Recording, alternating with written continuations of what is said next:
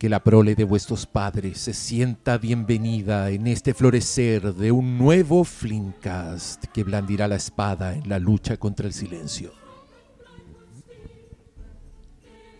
Su Alteza Salas. Tenga bien saludar. Bienaventurado, helado, que nos ha permitido estar en este lugar esta noche. Bajo este cielo, bajo este techo, alzar las voces, alzar las copas y deciros presurosos, puta la película buena. weón".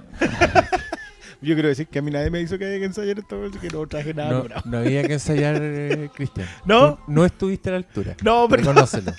Cuando estáis demasiado sumido en tus problemas, Sí, así en, un tu, día. en tu muela, Muy en humano. tu- muela. En tu publicidad engañosa, en todos los problemas ¿Cuál tu de vida, todas las publicidades de la que fuiste víctima hoy día. Ah, no, pero ya, pues, no hay Sí, para qué yo es que- haya entrado bien. Puta, es que yo, mira, eh, encuentro súper chistosa esa weá de que la obra en cuestión que nos reúne hoy sea considerada de- por, por ciertas supersticiones añosas del mundo del teatro. Del teatro. Eh, como de mala suerte me da risa entonces que, que pasen estas cosas, pero Porque yo no, si viene- no- no voy a No, caer en esa weá porque eh, honesta, la encuentro un poco snob. Como decir así, fuera del mundo del teatro.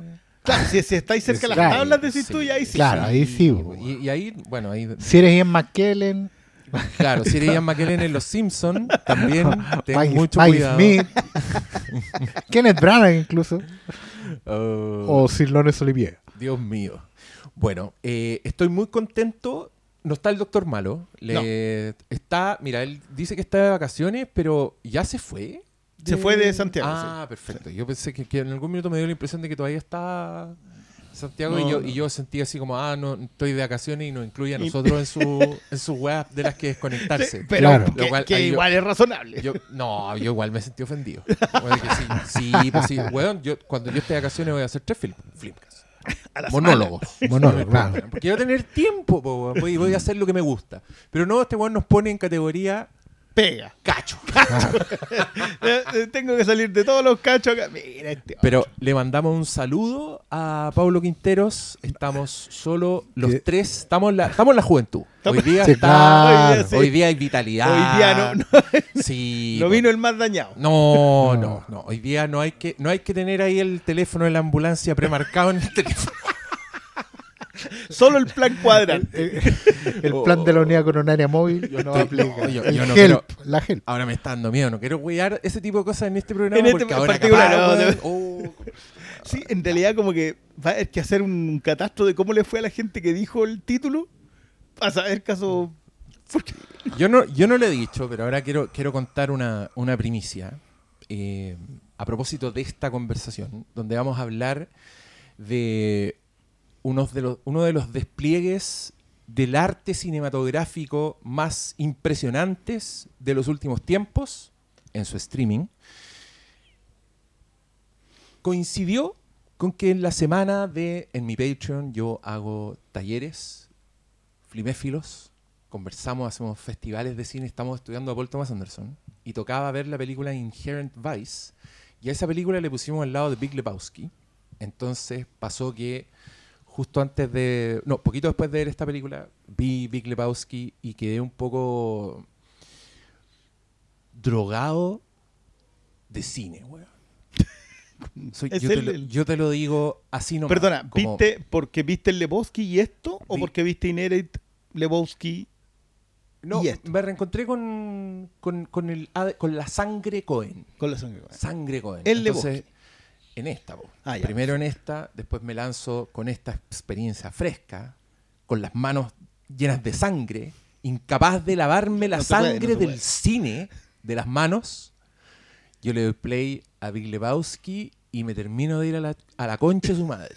Porque esa es... Entonces, yo acá vengo a anunciar que el próximo taller Flimefilo va a ser dedicado a la obra íntegra de los señores Cohen. Vamos a partir en Blood Simple Qué joya. y vamos a terminar en la tragedia de Macbeth. Si usted no es Patreon empieza el tiro a juntar los morlacos, a cargar Ay, este la, de la 500. tarjeta de crédito y eh, conversemos. Pero también para, esto yo lo digo para pa, Briones, para que juntí filmografía, Pre- porque te la van a pedir. Sí. Yo sé que tengo varios patrons que comulgan con nuestra creencia en el formato físico y el Así archivo. Eh, ha- dicho también de paso, yo sé que Apple puso las lucas, que muy agradecido de que dejaran a este señor hacer todas estas cosas con, con esa gente, pero anda a buscar más web de los Cohen en el streaming, pues loco. Es- eso es uno, y igual tengo la duda, o sea, más allá de que creo que está todo Coens eh, en formato físico, excepto en Blu-ray, puede ser Lady Killers, que no está, Ah, mira. Killers. y, o sea, con subtítulo en español. Ya, perfecto. Y ahora está muy difícil Barton Fink. Oh. Hasta esa, esa se desapareció porque la única versión que traía subtítulos era una británica. Y el DVD argentino. Y el de Argentina es esta. Y ahora Miller's Crossing sale en Criterion. Así que también desaparece la versión anterior. Justo en Ahí la a- pobreza. Justo de en la- oye, Igual puedo dar el- el este datito. año que viene. ra- ra- No, si ya vi tu, tu Warner Brothers, conchetumare. Igual, igual le puedo dar el datito de que hay, hay, hay, hay- no, no está ni todo, ni probablemente no sea ni la mitad, pero hay hartos títulos de los Cohen en Star Plus. Sí. Todo lo que tenían de todo lo que Fox. tenían de Fox. Claro. En Star Plus está Racing. Arizona y está, Está Miller's Mil- Crossing. está Miller's Crossing, sí. Pero Blood Simple No, Que te bonito. en ninguna parte. Es que Blood Simple me imagino que es porque pasaron los derechos a Criterion. Ah, Entonces puede que no lo tengan, puede que esté en Estados Unidos por Criterion Channel y eso se distribuye a otro lado. Barton que lleva- Fink que- tampoco está en ningún. en Ba- ningún eh, no. Barton Fink es la escasa. Esa, esa es como la que, la, la que está un poquito más complicada de conseguir. Y Miller's Crossing, como te digo, que ahora va a pasar a Criterion, desaparece la edición anterior, que era la que traía subtítulos. Y, pero y que está, y, que, Criterion. y que está bastante hermosa también. Sí, un- Sí, no, sí se ve esa la vi hace un- poco y, y quedé bien, bien Puta, impactado. qué- qué buena eso. Pero Películas. Bueno, oye, ustedes están invitados a esas sesiones. Yo no sé si algún ¿no? día se quieren conectar por Zoom a conversar con los amigos. Yo sé que todos escuchan el, el podcast además y si, si siempre lo están citando. Como que alguien Ah, levanta la mano y dice algo que yo ya no, escuché eh. del pastor Sala. Dije, ¿pero qué es esto? no, pues sí, lo citan. Dicen, Oye, oye, el pastor dijo esto, esto. El otro día sí me estaban haciendo pelear con vos, no me acuerdo por qué chucha. Algo de mono Me chino, haber sido, dijeron, po. no, me dijeron algo como el pastor dijo esta weá. Y yo dije, ah, está puro weando ese conche. Ah. No, no, si nunca sí se- hay respeto. De, pues. de haber sido sobre Alex Proyas. sa- ¿sabéis de qué me, de- me acordé? Estamos, a todo esto tenemos de fondo. Tenemos de fo- no, es que la cagamos. Pusimos de fondo la tragedia de Macbeth en Apple Plus y las imágenes así Te, nos te caen encima. aparecen como unos garfios que nos agarran los globos oculares y nos dan vuelta la cabeza y nos roban el alma por un segundo y perdemos la Pero la concentración. concentración. Me acordé de un de hace mu- un tiempo alguien decía, no, ya no me gusta nada de estas cosas nuevas de fantasía, a mí me gustan solamente los clásicos. Macbeth empieza con brujas y Hamlet empieza con fantasmas. y, me, y me dio mucha risa esa cuestión porque era como si una crítica a todo el cine nuevo que se creía como el indie, todo era fantasioso. sí. Sí. Es, es graciosa esa cuestión porque una de las primeras cosas que te, que te enseñan en la universidad, cuando, cuando te pasan Shakespeare, si es que En estudiáis literatura, digamos, ¿no? Primer año de literatura, eh, es que Shakespeare era el, el entertainer de su tiempo Sí, y que en todas sus obras hay fantasía, efectivamente, hay cosas truculentas y hay humor escatológico. Mucho. Y Sí. Macbeth no es la excepción. Y, el, y, y es muy bonito que, que Joel Cohen, en, en esta propuesta, no le haga el quite a nada de eso. Porque posiblemente uno de los mayores problemas que tienen en general las adaptaciones de Macbeth, puntualmente Macbeth, es que por una razón probablemente muy lógica de, de- la trama, se van en, la cosa, el drama criminal, por así decirlo. ¿Cachai? Y, y sustraen elementos de la pieza teatral que son parte del, del, del ritmo, ¿cachai? Eh, porque Shakespeare, claro, parte ominoso y, y tiene, va teniendo una estructura donde te pone el, el elemento de humor como para relajar la vena, ¿cachai? Es como un intermedio, Mm. apito de nada, y es completamente, era muy, muy gracioso. para la época y sobre todo si ya tenéis como 10 años. Es muy gracioso. Em, pero es parte del, del proceso interno de la obra. Pues, y claro, la academia suele hacerse la lesa con eso cuando está mal. pues, Está simplemente mal. Es parte de la obra. Es parte del, del corpus de la obra. ¿Ustedes, ustedes vieron, alcanzaron a ver la de. ay, ¿Cómo se llama? Killian, Killian. El que hizo con. La Macbeth que hizo el eh, Fassbender. Ah, Con, ah, Con la Marion Cotillard. con la Cotillard. Que esa no le hacía el quite tampoco al- a la trama, pero le hacía el quite a los textos. Claro. Eh, No todos los textos los usaba esta, en cambio. es que, no sé, ya... Oye, ya ¿le, le explicamos a la gente de qué se trata de esto? lleno a hablar O sea, de esto. porque hay que ven- también vendérselo un poquito a la gente. vendámosla, si no van a hacer puras flores. Ya, mira, esto está basado en un libro. Entonces, todas las weas que cambiaron a mí me cargaron. No respetaron nada. Ah, ¿te cachai? ¿Cómo hablar de la wea?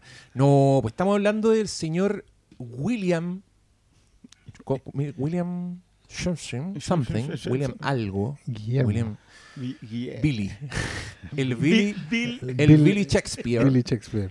que, bueno, un señor que escribió unas weas inmortales dentro del can... No sé, porque estoy tratando de definir a Shakespeare y de forma light, más encima.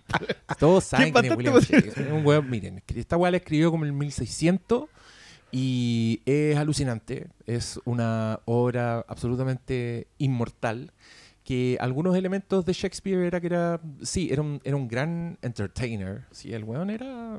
sí, es, la weá de Shakespeare apasionado, la película. Shakespeare in Love, es muy real. Es así la weá. Era como la, la entretención, el carrete, la gente iba, era, era muy participativa, eh, el pueblo iba a la weá, pero eran obras siempre con mucho contexto político, tenían que ver con, con lo que estaba pasando en ese momento.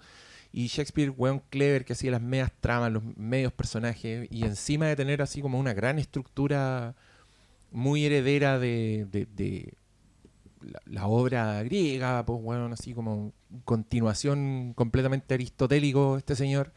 Las tragedias, de hecho, tienen, tienen todos los mismos elementos. Encima de toda esa weá, le ponía los diálogos más poéticos e inolvidables que te podés imaginar en verso la weá. Así como ya no, no puede hacerse la weá más difícil, pero genio culiado y no tiene una, tiene puta 20 weá.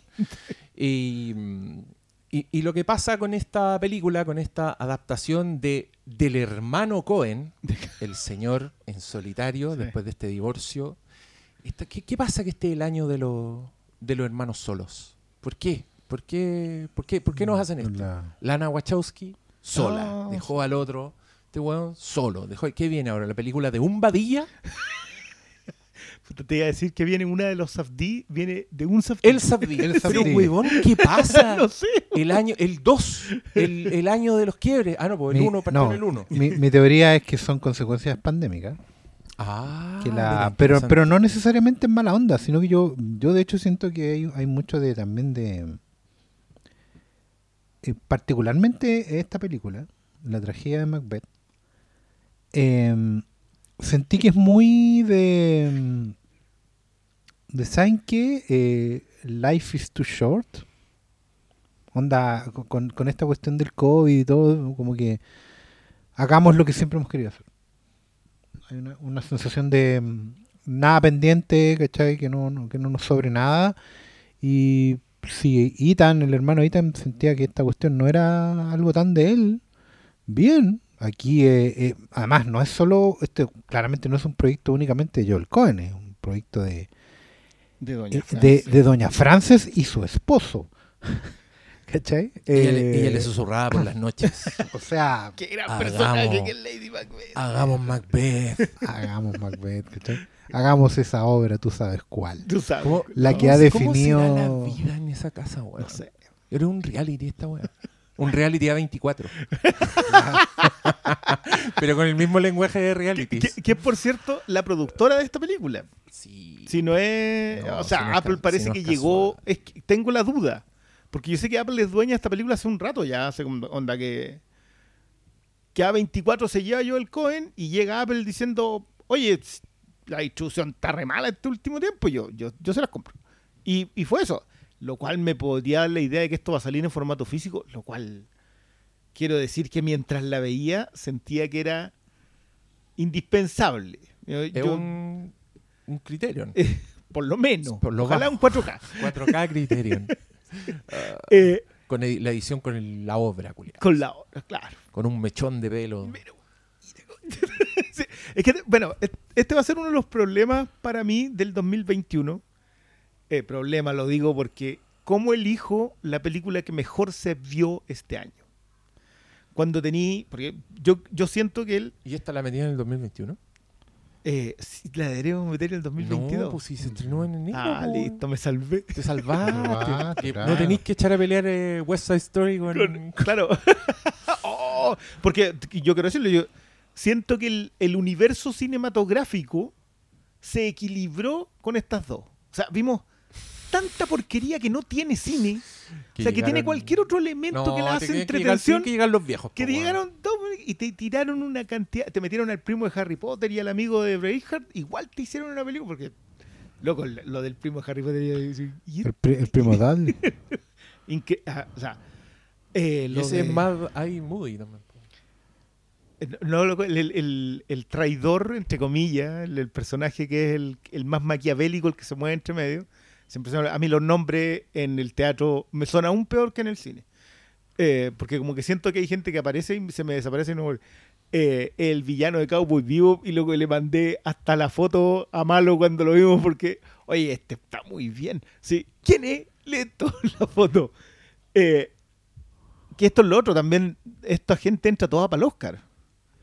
Eh, Todos. Todos. Todos. Cagado la risa. Todos. Todos. Eh, foto, música, no sé si por la cantidad de música que Carter Burwell se podrá meter y por el trabajo que hace Burwell además. O sea, yo, yo a quiero volver a lo del cine. Siento que hay tanto cine aplicado casi a nivel de montaje. El Marco Antonio La Parra decía que estaba viendo un montaje. Me, Sí, me encantó el concepto de ver un montaje. Porque igual mueve la cámara, o sea, no, no sé si el no me refiero al movimiento, sino que sabe dónde poner la cámara en determinados momentos. Lo que hace con las sombras en el castillo eh, de Macbeth es una, es una cuestión ya, pero hay, hay momentos en que vos decís, ya. Malo tiró una frase muy malo mientras la estábamos viendo. eh, a propósito de exhibición de miembros masculinos en cuanto a la cantidad la de cine que se había echado. Eh, al que preferiré no mencionar en público. Pero siento que igual hay mucho. O sea, como que yo el Cohen se engolo- engolosinó y no tengo nada que reclamarle. Es como que, loco, tomaste una obra trascendental, pieza histórica, eh, la convertiste en una película que no se puede ver mejor. Entiendo a la perfección porque elegiste el blanco y negro. A la perfección. Cambiaste de director de foto, ahora el otro ya se ganó el Oscar, ya chao, ven, ven vos para acá. Eh, las mezclas de. La, la mezcla de sonido. Tú que sé que el- los Cohen han trabajado con. Son dos colaboradores que siempre han estado. Son Carter Burwell en la, en, el- en la música original y el Lipsbeck, Lipsbeck, que es el que hace la mezcla de sonido y le coloca efectos sonoros. Spets, que, que nadie. Pero ellos dos son dupla creativa. O sea, ellos trabajan juntos. Y en esta película creo que es donde mejor lo puedes notar en el trabajo de cómo el sonido en un momento se convierte en música. Eh, y, y- y te juro, esto lamento en sobremanera no haberla podido ver en el cine. Porque esta película en el No, cine. esta weá Te morí. Sí. ¿Usted que le dieron en IMAX? Sí. Hicieron unas funciones selectas en IMAX y esta es cuadrada también. Más hay que decirlo, o sea, este- esta es IMAX. otra obra maestra estrenada en el streaming que pum nos chanta al cuadrado. Sí, y también nos puedes verla en blanco y negro. Y, no- y también ¿Cómo, eh, eh, perdón, deja- ¿cómo llegó esto aquí? No lo sé. No, después de tu metáfora peneana, weón, ya ahí como que cagó todo. Se fue a la chucha. Yo estaba tan feliz de tener un podcast del prestigio. Yo esta weá le iba a nominar para un premio. Pa' un premio. Este iba a ser el que yo iba a tirar así como para para que dijeran. y, para pedir fondart, todas las weas, pero no, el fantasma de malo, como el fantasma de banco, aparece, weón, con imágenes fálicas, weón, ya vulgaridad, cinturón para abajo, Todo lo que enoja a ese señor que nos trata de Chiste granadero. Chiste- De la cintura para abajo, dice mi mamá. Todo de la cintura para abajo. Me había olvidado ese caballero. Ah, pero bueno. eh, Igual Perdón. hay, hay un hay un matiz en eso que no es menor y que a ver cuando uno ve el logo de A24 al principio y la película es- está en 4 a 3 y en blanco y negro. Uno dice bueno la están haciendo de nuevo ya quiero decirle al tiro a toda la gente que está escuchando que está dudando de ver esto eh, todavía porque que hay una razón técnica para que esta película en blanco y negro, 4 a 3 y a 24, se vea increíblemente superior a cualquier otra película 4 a 3 blanco y negro que estén pensando. En el Apple TV hay un contenido extra.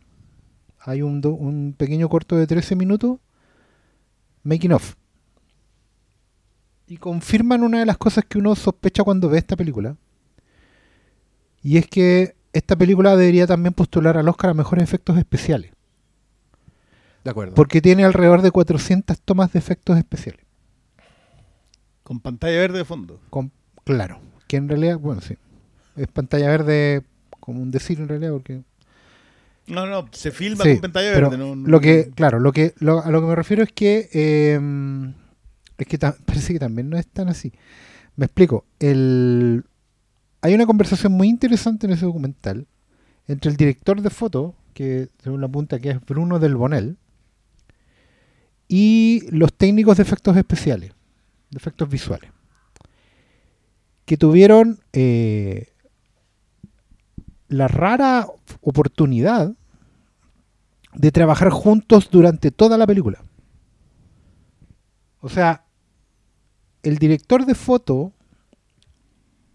además de iluminar el set, todo esto se filmó en interiores, por cierto, además de hacer la pega habitual de un director de foto, eh, en el set y en las tomas, siguió trabajando con los defectos visuales.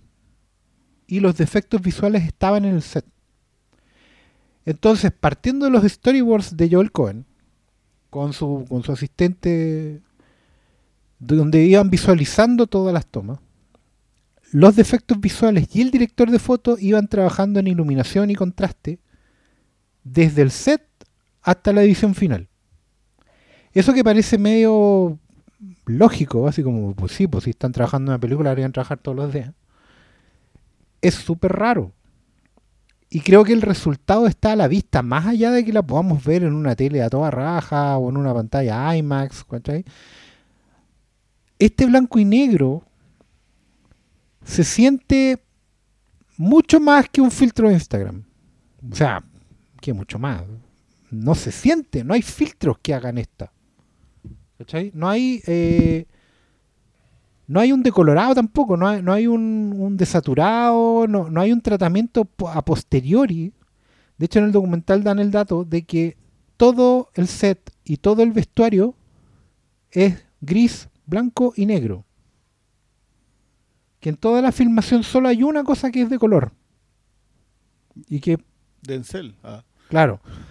O sea, eh, todo y, y todo está iluminado con- de, la- de una manera en que tú nunca puedas distinguir si es de día o de noche.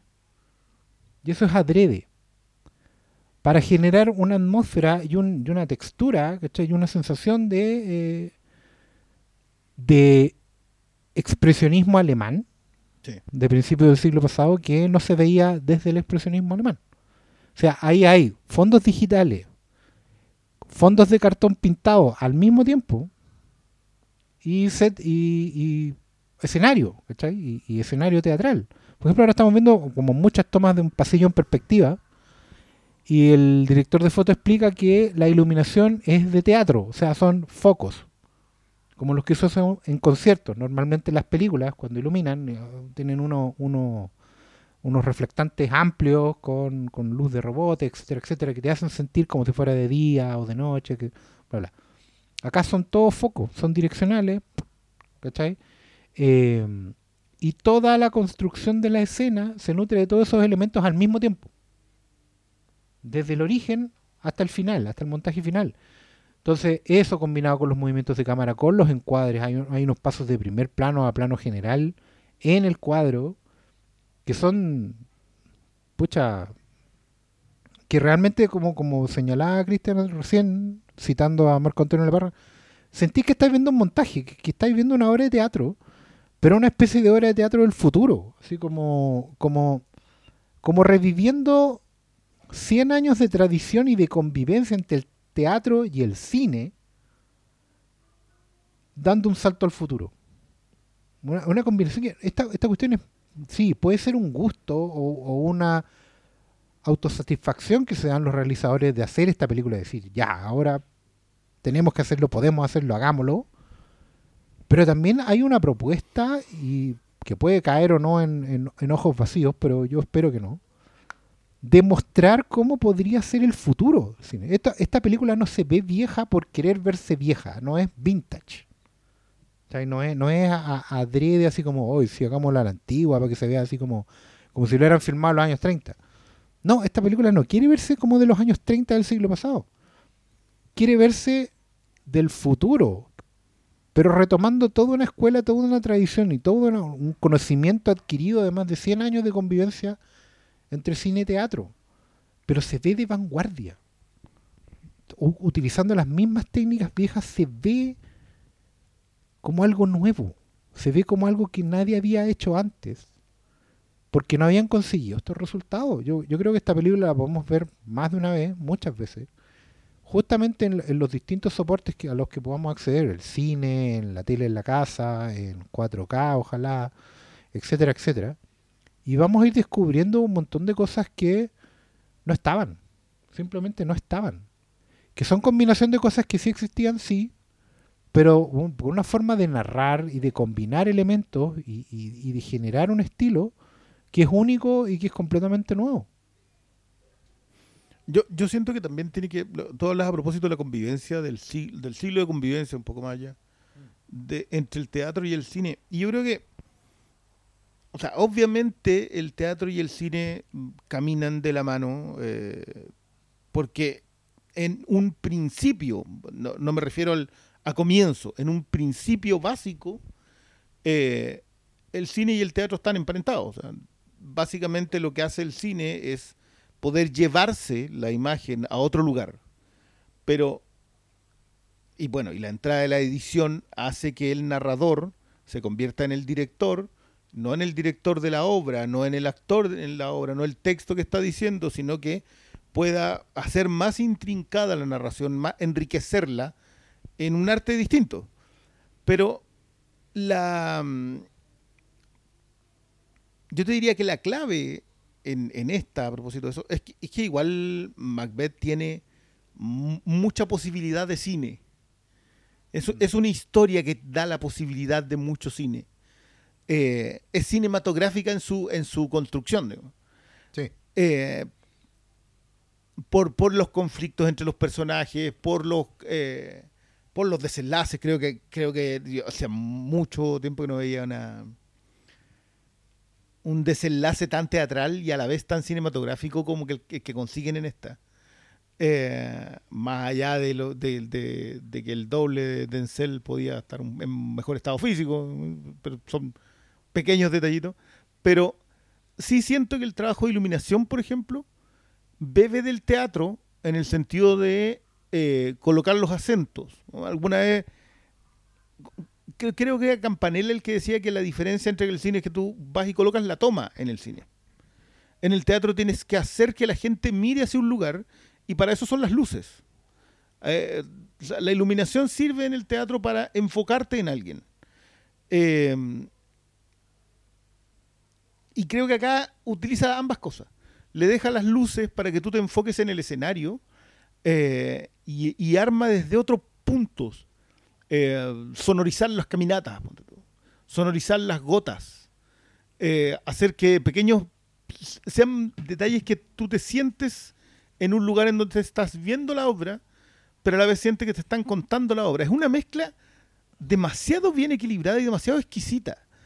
Eh, y, yo voy a insistir con respecto a la cantidad de cine que tiene, sobre todo en el trabajo de edición. El, el trabajo de edición de los Cohen era un trabajo compartido. Ellos tenían un, un- editaban los dos juntos bajo un seudónimo. Roderick Jane. Exactamente. Y, y ese no está acá, po. No. Entonces, igual yo no sé si sentirlo, tendría que como que volver a repasar todos los Cohen para ver si es que el tipo de edición, la cadencia del trabajo en la edición, creo que el salto es muy bueno en el sentido que tú decías, ah, ya, pero los Cohen no habían hecho algo así, lo cual creo que es falso. Creo que los Cohen igual se habían metido en este tipo de construcción de tragedia teatral más de una vez. Y se entiende mucho que este sea un referente, al menos para. Joel Cohen. O sea, explica un montón de cosas. Eh, oye, yo quiero. Que, que increíble. Es, es- es muy difícil no hablar de esto yéndose a puta la weá excelente a cada rato. Pero mira, te quiero dar mi, mi interpretación de, de, este, de este quiebre. Por lo que yo he leído de los Cohen, por lo que cacho, est- esto es, es percepción nomás, no sé si será Especulativo, muy, muy pues. real. Pero es que son rarísimos lo- los Cohen. Como que todos los relatos de gente que los describe dirigir eh, dicen weas muy chistosas. Que, La bestia de dos cabezas. que se, que se hacen reír entre ellos así con monosílabos, que nadie entiende las weas que se dicen, que de repente se, eh, se dicen weas súper complejas así en dos frases y todos quedan como, pero ¿cómo Pero entendió ¿cómo todo entendió lo que... eso? Claro, ese tipo de weas. Pero el Ethan Cohen tiene como una carrera literaria, además. Ha publicado muchos cuentos, ¿cachai? El weón así como que le interesa la, la- la letra escrita. Entonces yo siempre he tenido la sensación, y también por, por los créditos, porque aunque dirigían los dos, siempre el crédito era de Joel Cohen, Mm. ¿cachai? Como en, como en los 2000 apareció la primera película que aparece dirigida y están los dos. Entonces a mí eso me hace pensar, especular, que Ethan es más de las letras y Joel es más de, los- del- de la imagen, más de, de- de lo cinematográfico de la wea, si querís, ¿cachai? Em, y, y me encanta esta película porque esta película es Joel Cohen y, y- solo. ¿Y qué hace Joel Cohen solo? Como para suplir la literatura de su hermano. Va a A Shakespeare. Y se saca un Macbeth. Porque claramente eh, la otra parte la tiene dominada. Y se manda este eh, animal de película que a mí me tiene muy impactado. Que encuentro que es un poco película mm, a prueba de críticas. Mm. Creo que es una película, no sé, em, que está tan arriba en todas las weas que hace que no me imagino a alguien hablando de esta película así como habláis de cualquier película, por ejemplo. No, en el final guateó porque... No, no, ¿cachai? No, no, no podía describirla así.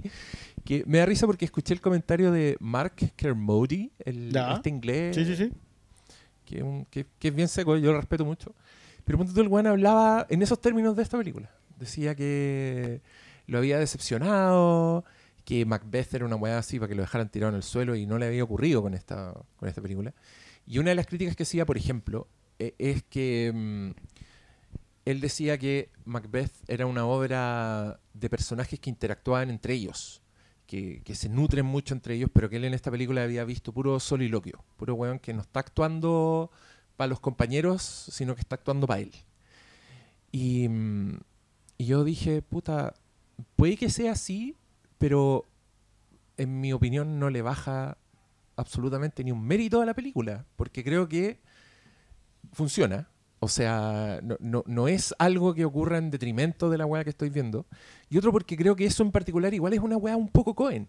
Que los Cohen igual pareciera que en, en- en sus películas siempre hay un hay un personaje que está como en su propio tono, un weón que habla rápido, ¿cachai? Y otro weón que es más... Porque los Cohen son un poco un género cinematográfico en sí mismo. Ellos inventaron Lo son. todo, desde, de- desde el tipo de historia, el estilo, el, el tipo de diálogo, un, un ojo, una weá que eh, es absolutamente superlativa y, y única, ¿cachai? Quizás es, es, eh, es una mezcla de los dos lo que lo hace para mí aún más, más increíble. Y, y me encanta porque estoy con el amor por los Cohen así tan alto como cuando los descubrí. Que yo no sé cómo fue la historia con ustedes, con, con los Cohen, cuál fue la primera película que vieron de los Cohen, cómo cayeron en esa pasta. Pero mm, yo me acuerdo de haber visto bastante seguido, puta, Racing Arizona, Barton Fink, Fargo. No, Sucker Proxy. Ese fue como el, el- el paréntesis en que yo agarré a los Cohen y me vi todas esas weas bastante seguido y. Puta, que, que hay un poco loco, pues, de, esas- de, esos- de esos directores. No sé qué pasa con Kubrick también, cuando temprano en tu cinefilia encontráis weones así grosos y caché que hay muchas películas que podéis ver y, y- y las veis todas rápido y estáis así como, ah, como los weones de Requiem por un sueño, así con las pupilas dilatadas. Eh, y a uno esa weá se le olvida, po. Y pasa el tiempo y ya los Cohen es una weá, están ahí los Cohen. Eh, sí, son buenas las películas de los Cohen y de repente veí, no sé, Buster Scruggs en Netflix y, oh, la weá buena. Pero ese, ese momento, como renovar la capacidad de asombro por un cineasta y empezar a verlo de nuevo y, y decidir dedicarle un semestre completo, Por lo bajo. por lo bajo. eh, puta, eso se lo debo a esta weá de película, weón. Que eh, me cuesta hablar como, como solo como película, porque obviamente, no sé, pues demás que hay gente que encuentra que es mucho el Shakespeare, tener que estar leyendo, tener que estar concentrado, ¿cachai? Como absorberlo, quizás puede ser cansadora de repente. Eh, pero creo que veis 10 minutos de esta weá y ya O sea, no hay, no hay mucho que decir, Eh, ¿me cachai? Pero ¿no te pasa que es eso que como que en- entiendes por qué el... Porque tú, tú mencionas a propósito de la, del interés cinéfilo con los Cohen, que yo creo que es el... Mira, perdón por el uso de las expresiones, pero creo que son necesarias para la introducción de lo que voy a decir. El gran problema con los Cohen es que son mucho cine. Entonces la afición a su filmografía es cinéfila. Mm. Hasta No es, tú no puedes llegar y decirle a alguien, ah, pero a ti te gusta Spielberg. No, pero y le empiezas a mencionar las películas que le gustan mucho y que ha visto y le van a coincidir cinco o seis. Que las ha visto, ah, sí, pues el Imperio del Sol, oh, sí, me gusta mucho el Soldado Ryan, no, este, este tiburón. Y de repente se da cuenta que le gusta mucho Spielberg, porque Spielberg es suficientemente popular. Probablemente lo mismo sea Kubrick, aunque Kubrick es básicamente porque es muy clásico y muy, comillas, gigante academia. Eh, pero, pero no lo- los Cohen, no, pues los Cohen son de un descubrimiento incluso para el mainstream norteamericano. O sea, el mainstream hollywoodense se encontró con los Cohen. Fueron unos cabros que aparecieron y que no, y que no supieron cómo reaccionar y se encontraron con Fargo. O sea, el mundo se encontró con Fargo en una pantalla y no supo qué hacer con ella. Y de pronto lo único que se les ocurrió hacer fue darle premio, denle un premio a estos cabros. Nominarla Claro. como seis creo, ¿no? Y, y nominaciones, y merecías, y guion, porque era el premio de consuelo en esos años, ¿cachai? Y de repente se les aparece No Country for All Men y puta, ya, ya, traigan a estos cabros. Y de repente se les aparece Oh Brother Where Art Thou, que es el otro registro sobre eh, autor clásico que ya tienen los Coen. Claro Sí, que ahí se, se le nota, se- probablemente lo que decías tú, se nota Ethan en el sentido de llevar literatura, pero igual colocarle escritura a la película que tú estáis viendo. No Es una, una gran adaptación de partida. Eh, pero no sabéis dónde encasillarlo. No son un cine popular. Eh, ¿No? Yo creo que sí, pero, pero en otra categoría. O sea, son muy, culto, son muy que- populares entre los cinéfilos, pero no son. No, de, que de culto yo, para mí es. Cronenberg te diría yo que es más de culto, a pesar de que Cronenberg tiene un par de obras que son muy conocidas y muy respetadas por gente que no necesariamente vio Chivers, ponte tú, o The Brood, pero sí vio La Mosca Buenísima. o vio, ah, no, sí, buenísimo. o vio mm, mortalmente parecido, ¿cachai? Entonces, siento yo que son, son gente que entraba a la puñalada, entraba a la mala Hollywood, entraba porque Hollywood no sabe cómo manejarlo, nomás. y se vuelven, se volvieron muy populares dentro de la cinefilia, o sea, y, y por eso me gusta mucho el término de que son su propio género. Porque los Sí. Cohen son los Cohen. No, tú no, no podías encasillarlo así. ¿Qué es lo que es? Drama, comedia negra.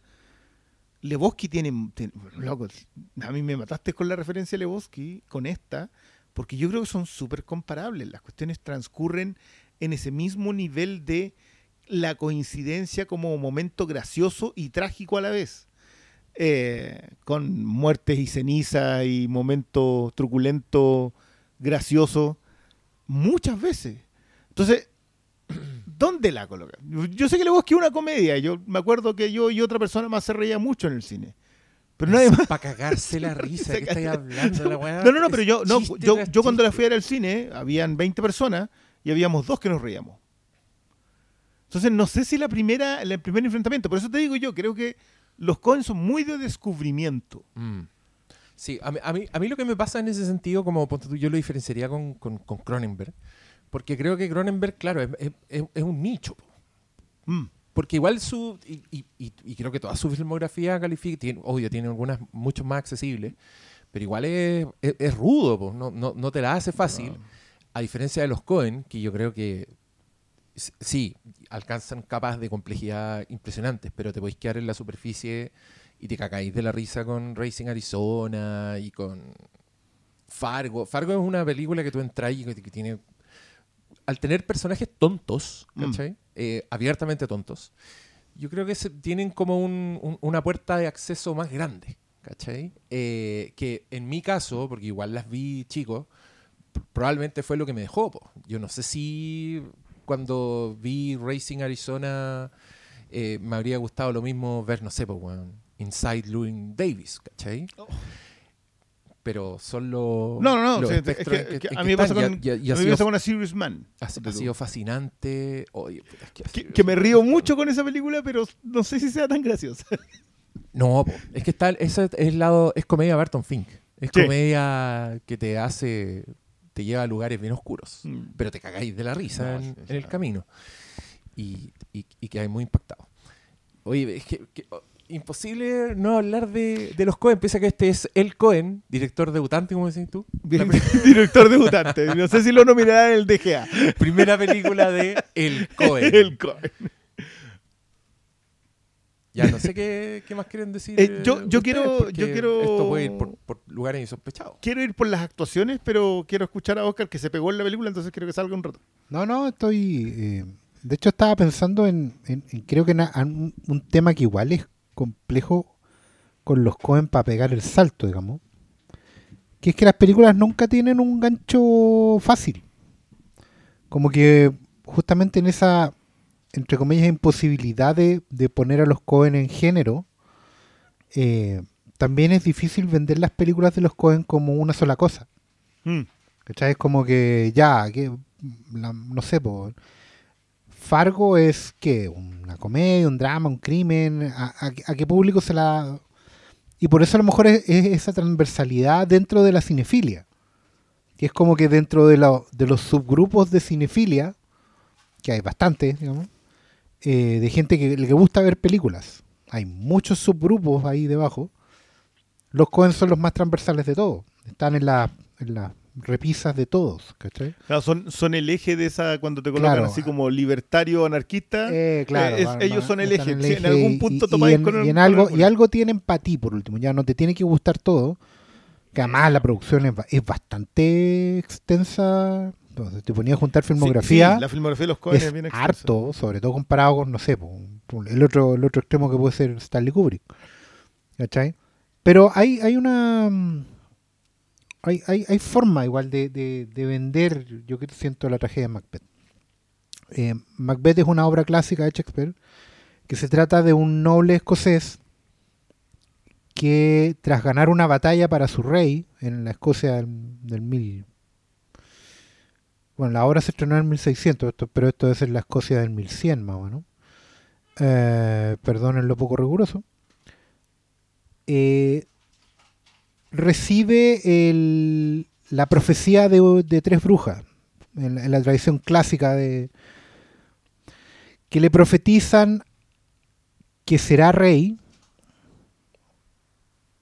y al amigo de él, a su lugarteniente, le profetizan que sus hijos serán reyes. Engendrará reyes. Pero el punto es que esa profecía lo que hace, y ahí está el nudo de la obra, eh, siembra la duda en Macbeth. Macbeth hasta ese momento había sido un, lord, un varón fiel a su rey, un servicio impecable, leal, había ido contra traidores, etcétera, etcétera. Pero en la profecía eh, que le hace las brujas con, una trampa también, porque le profetizan dos cosas. La más simple es la que se cumple primero, que lo van a nombrar varón, de- etcétera, antes de y, que después será rey. Lo que hacen es sembrar la duda. ¿Y qué es primero, el, el destino o, nuestros propios deseos? ¿Cachai? Porque Macbeth no había pensado en ser rey hasta que le dicen que será rey. Y desde ahí vive obsesionado con la idea de convertirse en rey. Lo transmite a su mujer, que es Lady Macbeth, que se convierte en, una furia de la naturaleza, para conseguir ese objetivo. Eh, haciendo que justamente cuando su marido flaquea, ella saca todo lo que él no tiene y viceversa. Y, am- y ambos se convierten en una suerte de complotadores maestros para bueno, asesinar al rey y entronizarse. Y de ahí en más vivir todo lo que les queda obsesionados con mantener esa profecía y evitar la otra que viene, que se contrapone a, a- a lo que ellos tienen, que es justamente que los hijos de sus amigos van a ser los, reyes que vengan. Eso quiere decir que ellos van a, que Macbeth y su mujer van a llegar hasta ahí, ¿no? Em, eso, primero que todo, la, la- la idea de que qué es primero, es decir, el destino o nuestros propios deseos, y cómo eso lucha contra la idea del destino manifiesto. Siento que ese es un drama, un drama humano, que obviamente no ha perdido vigencia, que lleva em, cinco siglos, seis siglos, muchos siglos, digamos, eh, en, en vigencia, porque es una pregunta que nos hacemos todos, incluso en el día de hoy. Em, tenemos anhelos, tenemos deseos, tenemos proyecciones de ser, de hacer y de conseguir, pero siempre estamos buscando, bueno, hoy día la- las brujas han mutado en muchas cosas, pero siempre estamos buscando como la asesoría externa, la respuesta, la validación, la confirmación, el empuje final, que es un poco mitad desligue de responsabilidad y, y mitad motivación, ¿eh? Monday Motivators. Eh, y Macbeth analiza todos los aspectos de, de- de ese drama humano, la obra en sí, pero si eso además se puede hacer con, con el nivel técnico de realización de obra de arte que tenemos en pantalla, debo agregar entre paréntesis lo que dije al, principio, que aquí también se está combinando de una forma muy maestra el tema de, no quiero decir televisión, pero sí de- del home theater, del- de la exhibición en casa. Porque esta es una película que también está realizada de una forma en que si la ves en la casa, se ve bien. Yo siento que, que- que- igual hay un desafío al futuro, que es que hacer que tus películas, por, por un lado, no se vean como las de Netflix, que se ven como hechas para televisión, que, que tienen, que tienen, hemos hablado de esto, hay mucho fondo falso, hay mucha, mucho ritmo y montaje muy genérico y muy formulaico, versus cosas que, claro, solo se pueden ver en el cine a gran escala, eh, cosas que ha hecho Christopher Nolan y Denis Villeneuve, por, un lado que, cuando pasan a la pantalla de casa empiezan un poco a, verse lo- lo- los cables, uno siente que, que está perdiendo algo de experiencia. Y aquí también hay una propuesta de eh, sobre un texto que sigue siendo muy rico y muy desafiante. Efectivamente, tener una experiencia visual, audiovisual, porque la música aquí también, ya, ya lo dijo Cristian, está a un nivel muy, muy, muy integrado con la experiencia de manera muy orgánica. Em, Igual puede, puede hacer la gran. Puede llevársela por los palos. ¿Debo decir la música? Sí. Que, que, el- que el, que el Oscar de este año ya Mm. está listo por popularidad y, y reacciones. El, ah, se, lo, se lo llevaría Zimmer por Duna, pero yo siento que se le apareció este. Yo se le apareció sí. porque, Mm. porque, porque es muy notorio lo intensa que es sin opacarte la, lo que estás viendo, que es el gran defecto que tiene la otra. Y, no, y, y una cuestión que también eh, que no deja de ser mérito, que es la música de Macbeth. O sea, hay una gaita.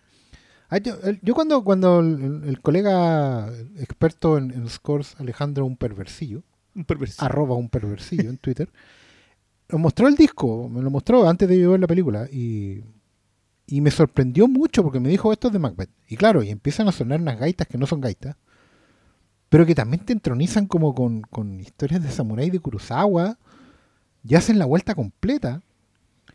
Y claro, tú aquí estoy viendo expresionismo alemán, estoy viendo Bergman, Sí, hacen la vuelta completa, Y pero no cruzan el charco. claro, y estoy viendo Kurosawa Sí. y, y estoy viendo los Cohen. Porque además creo que hay otra cuestión que también, también tenemos que hablar ahí de cómo los temas Cohen, uno, uno puede realmente dar una vuelta completa y decir, pucha, qué lógico que sea Macbeth. O sea, Sí.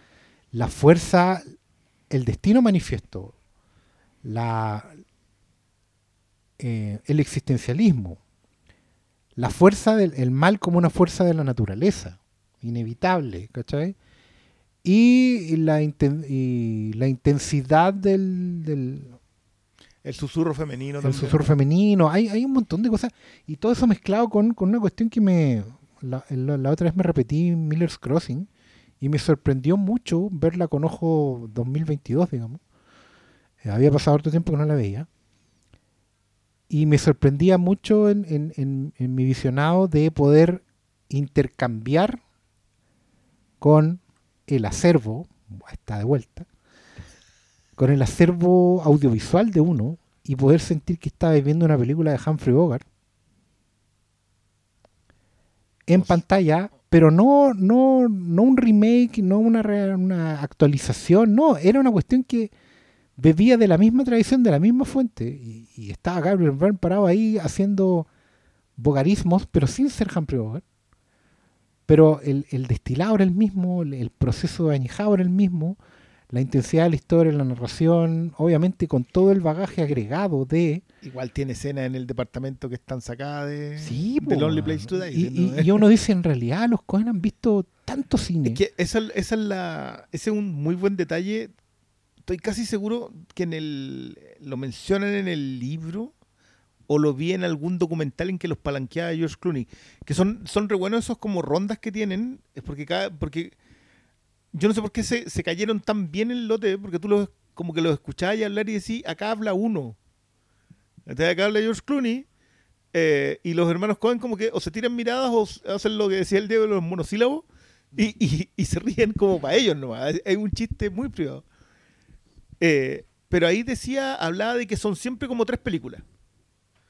Como que los Cohen cuando se plantan a hacer una película son tres referentes obligatorios para ellos y todo el resto es lo que está alrededor de eso. Eh, pero siempre es única. O sea, y, loco, y yo, yo también le pido disculpas a la gente que está escuchando diciendo ya, pero quiero que hablen de Malbec. De que nuestros referentes hacia atrás sean tan obligatorios. Y a mí me pasó con, con Blood Simple, que Blood Simple bebe de, de, cuando vienen empezando. O sea, tiene, tiene una cámara Evil Dead que es hermosa. Así que tú decís, oye, pero esta cuestión no sé de dónde salió. Eh, y empiezas a darte cuenta que los Cohen han ido creando su propio estilo eh, audiovisual y que te encuentras con esto enfrentado de nuevo a una obra mayor de la historia y sigue siendo Cohen, pero te encontraste con demasiado más cine. O sea, no, no- no estoy diciendo que ellos no tengan una tremenda cantidad de cine, sino que todavía pueden darte cosas que no pensabas que eran así de potentes. Eh, yo, ojo que esta debe ser la cuarta película en blanco y negro del- de la temporada de premios. O sea, como que no. como que todos se. Es que el blanco y negro, porque ah, bonito. Y, El y se- otro resultado pandémico, po, weón. Sí, que, vieron muchas películas viejas. eh, no, no sé qué fue. La vida en color es una mierda. Y creo que esta es la más bonita. La- la- el nivel de preciosismo en el blanco y negro en esta película es impactante. Yo sé que el expresionismo alemán es el referente obligatorio. Creo que, creo que es imposible no ir allá, sobre todo por el uso de, lo, de la arquitectura del castillo. Eh, pero no sé si hay tanto paso en los planos, que sí era clave en el expresionismo alemán el, el- el uso de los planos en las salidas de la luz, pero sí está en el resto. Eh, pero, y esto era el- lo que decía el Oscar a propósito de, de, de si Lady Macbeth, la Frances McDormand, era una era quien estaba susurrando para que esta obra ocurriera, para que esta película se hiciera. Porque el nivel de las actuaciones de esta cuestión es No, yo creo que impresionante. yo percibo, mira, esta es una, una experiencia que sí es bien de teatro, pero a mí me ha pasado, ponte tú, no sé, po, hubo un momento en mi vida en que yo veía mucho teatro, pero sí me pasaba cuando tú te das cuenta de que el actor estaba completamente apropiado del personaje. Cuando tú sabías que el weón le había dado todas las vueltas imaginables, que lo había hecho muchas veces, que porque ya era, er, era de él, en el escenario. Y esta señora, como Lady Macbeth, me produce esa sensación Sí. creo que lo tiene tan agarrado y está como tan clara en su propuesta y en lo que es ese personaje que yo veo a una persona en un escenario así que ha hecho la weá 200 veces, que la conoce como... Tú nunca vas a llegar a conocer ese personaje, verlo así completamente desde dentro. Y al mismo tiempo me da la sensación de que se está sacando un, un, caprichito. un- un- claro. Sí, una weá que ha querido hacer todo el rato. Entonces me creo esa versión. Pero... mm, Considerando que las últimas Lady Macbeth han tenido. Una tenía como 22 años y la otra tenía 35. Sí. No, no, no es. No es No, pues aquí esta señora. Y con Denzel. Y con Denzel. Que hay ahí Denzel, yo lo lamento mucho. Yo creo que es la mejor actuación del año. Creo que el único que le, compite realmente es el Andrew Garfield por Tic Tic Boom. Es el único. Así Como que yo digo ya. Y, ojo, de nuevo, de nuevo gente de tablas. Y, en el sentido más puro de la expresión de la tabla. eh, el otro más escenario bailable. digamos. Y sería muy triste que se lo dieran por una película, en el mejor de los casos, correcta. En el mejor de los casos, así, siendo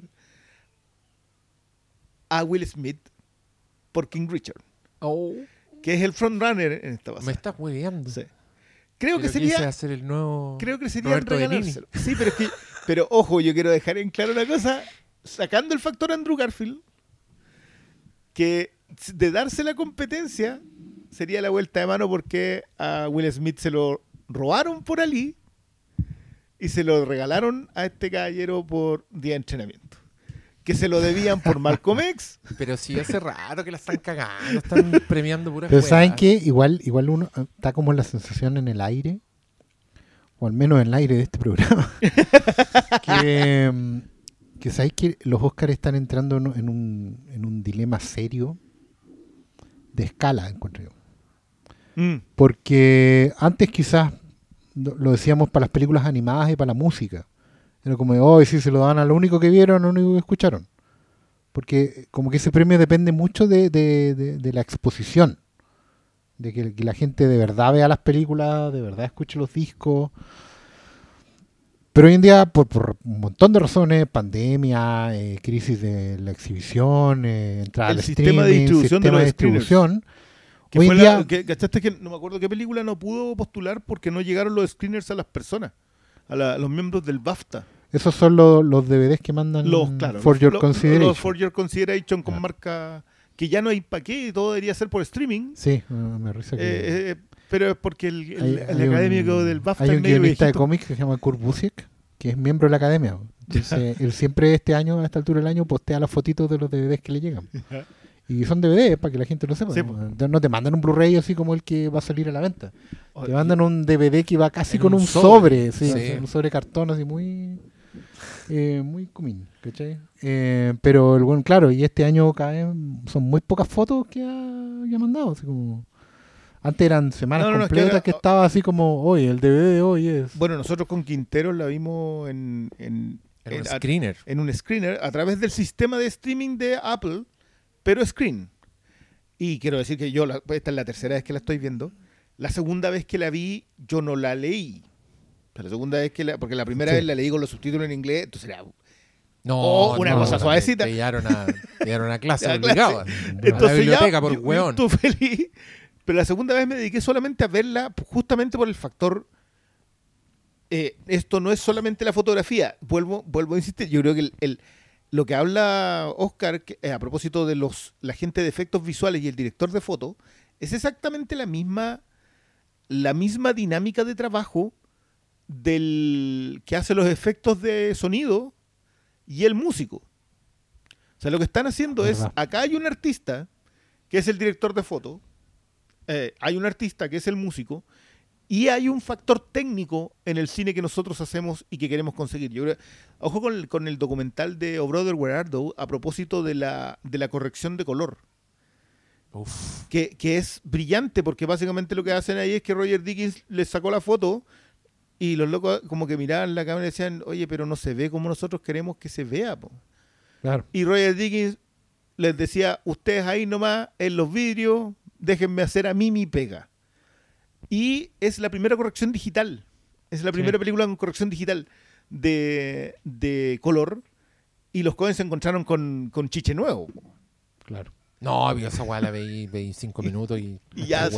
como que ¿Sabes podéis qué? verla. Sobre eso, para todos los que están eh, escuchando y que, que son más o menos nuevos en, en esta cuestión del, del material extra, voy a insistir en que en Apple TV o se consigan, no sé, vean, vean algo, vean el documentalcito, son solo 13 minutos y sí, comparado con todo lo que uno podría esperar, es súper poco, pero de una forma u otra se las arreglan para ilustrar muy bien en, en estas desiertos que hay hoy en día de material extra, porque conseguir material extra hoy en día es making off y todo No, eso. de, de hecho, hoy día bueno, los materiales extras son gracias a los guild eh, gringos, Sí. porque son las entrevistas, son, claro, son las rondas de THR, de, de Mm. Hollywood Reporter, pero son, pero son un material extra que no son la el trabajo técnico. No, po. y aquí, aquí de hecho enfocan mucho en el trabajo técnico y por qué el trabajo técnico es relevante, el diseño de vestuario, insisto, el del fotógrafo, eh, la iluminación, los efectos visuales, etcétera, etcétera, y subtitulado al español. Así que para los que están, porque siento que esta película igual es, es un regalo caído del cielo, sobre todo para conversar con toda la gente que está como, como que, que quiere entrar más allá en lo que es la realización del cine. No diría que es un manual 101 para hacer películas, pero sí es un, es un texto de apoyo así fundamental porque hay, yo creo que hay escenas para todo, para ejemplificar todo en distintos niveles y distintos aspectos. Ya, empecemos a hablar de actuación, o sea, empecemos a hablar de, de cómo los actores sacan toda la experiencia del, del teatro, de del escenario, para eh, tomar un texto y empezar a hacer con ese texto eh, dramaturgia en pantalla. Y cómo la manera en que dicen las cosas, independiente que las estés diciendo con un inglés del 1600, eh, va marcando el ritmo, la intensidad, la- las emociones. Y eso más encima, bueno, aquí está respaldado por, por efectos visuales de puta madre. Pero hay, hay, un, hay un, una razón para que el texto se haya mantenido como tal cual. Que, yo hice la medio broma, medio en serio de traer el libro por acá eh, y tenerlo aquí al lado. Porque uno puede ver la película con con, con el texto teatral en la mano y, y la puede ir siguiendo. Obviamente las traducciones van a variar, pero vas siguiendo y te vas dando cuenta que, que- que lo que se cambia o lo que se saca no se pone nada, pero lo que se cambia o lo que se adapta eh, va en función de mantener eh, la poesía, la musicalidad del texto y sobre todo la intensidad. No es como aprenderte las líneas de memoria y empezar a decirlas arriba del, en pantalla o arriba del escenario, sino es como las dice. Y ahí, por ejemplo, lo que está haciendo Frances McDormand y Denzel eh, es echarse el, texto al hombro y la manera en que se dicen las cosas tiene mucho más que ver que, o todo que ver con lo- los movimientos, con, con las acciones y con todo el complemento que puede hacer la, la pantalla, el cine, en una obra como esta. Yo, un, un detalle, yo, yo concuerdo con respecto al, a, a, cuán- a cómo se echan el texto al hombro, en el, en el sentido de que toman un texto, de nuevo, histórico, y lo, y lo, y lo apropian a los personajes con ello. Pero yo de verdad siento que en la narrativa cinematográfica pura, la, la cohesión narrativa que tiene es- escenas, así las, las escenas contundentes. Recién veíamos la escena del, del, eh, del asesinato del, del amigo. Y esa tiene solamente exquisiteces de, de dónde coloca la cámara. O sea, en una lo un plano grande para que veamos la antorcha, que en realidad parece una obra de muy... Ah, es el otro que, nos menc- que mencionábamos con, con Malo, eh, James Whale. Hay harto de James Whale acá. Sí, claro, claro. Eh, que, que, claro, no, no alcanzó a ser una corriente lo que él hizo, pero sí esa... esa es importante porque James. Whale, claro, James Whale es el, el proceso de un destilado del expresionismo alemán, que aquí también hay expresionismo alemán, como lo que trajo Fritz Lang a América, Exacto. pero James Whale fue adaptando otra cosa. Y de ahí también, de ambos y de otros nombres, bebió Hitchcock, que por ejemplo en las escenas de acción de esta película, que las tiene, y son muy buenas escenas de acción, hay harto Hitchcock. Y, y en bueno, para qué decir las escenas de escalera. Pero, Sí. pero hay harto Hitchcock aquí también. Hay, hay maneras de colocar la cámara para crear suspenso, para hacer unos cuadros, ¿cachai? Eh, ahora, por ejemplo, estamos viendo a Rebeca en un plano, eh, Mm. ¿cachai? Eh, pucha, hay Preminger también.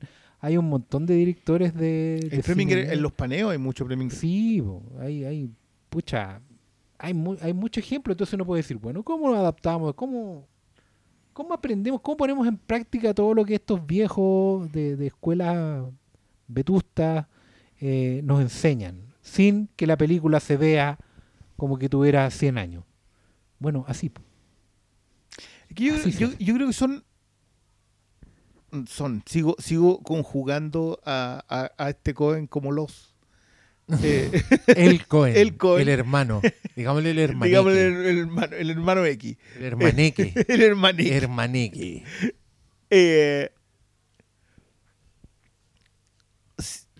yo creo que Lurman necesitó ser insolente en, en- en la propuesta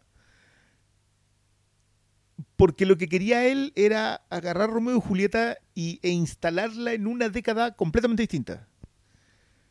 Eh, en un siglo completamente distinto, pero no, no hacerle el quite a la historia que estaba contando pero es insolente en su propuesta eh, a nivel de colores, a nivel del uso de la música.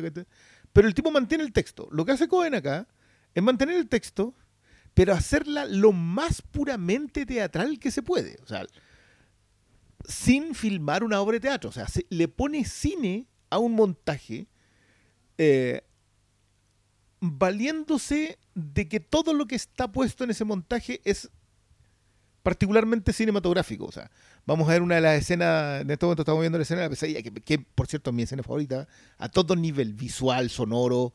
Este es de esto, lo que decía Oscar a propósito de las clases. Eh, hay cuestiones, pero aquí... eh, Esta es la pesadilla que tiene Macbeth, esto es más o menos la mitad de la película, porque es cuando la segunda vez que habla con las, con las furias o las brujas, la Hécate y otras cosas que uno terminó aprendiendo leyendo Sandman. Eh, esta, esta secuencia tiene todo eso. Tiene a Denzel en llamas. Tiene a. Yo no sé dónde sacaron a la señora que hace las brujas. Eh, porque yo no la conocía. Esa es una actriz de pero, danza voto, pero. Sí, que esa, que esa- la, la señora, señora Brujas, porque es una, una mi- la misma persona Sí. hace las tres, porque es una presencia culiada más terrorífica que la mierda. creo, creo que es mi bruja favorita de todos los tiempos. Oh, Así de grande. Porque la cagó, la weá lo tiene todo. Sí. Tiene. em, bueno, está, está Michelle Pfeiffer también ahí concursando. No sé, no me hago responsable de lo que dije. no tengo por qué estar de acuerdo con lo que pienso. Pero, con una, tiene un asterisco arriba. No, esta bruja es increíble. Porque de- desde la primera escena es absolutamente hipnótica. Recoge, reinterpreta un poco el, el Shakespeare, el- el- la oscuridad y, la, y lo, lo sobrenatural, si quería, está bien flota sobre Macbeth, pero Shakespeare no, no era específico al, al describirla. Entonces, eh, vos vela cómo vos- vos- claro. El texto dice literal, entran tres brujas. Y, claro.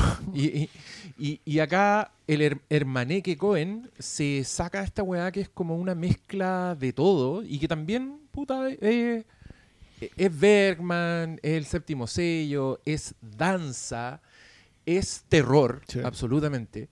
Y, y- y lo que hace con las voces, weón, con, con- con la imaginería de, de pajarraco. El, el reflejo en, el, Y lo- en acá- la laguna, en el primero, para mostrarte que son tres. Oh, y, se, y se despeja la niebla y aparece la.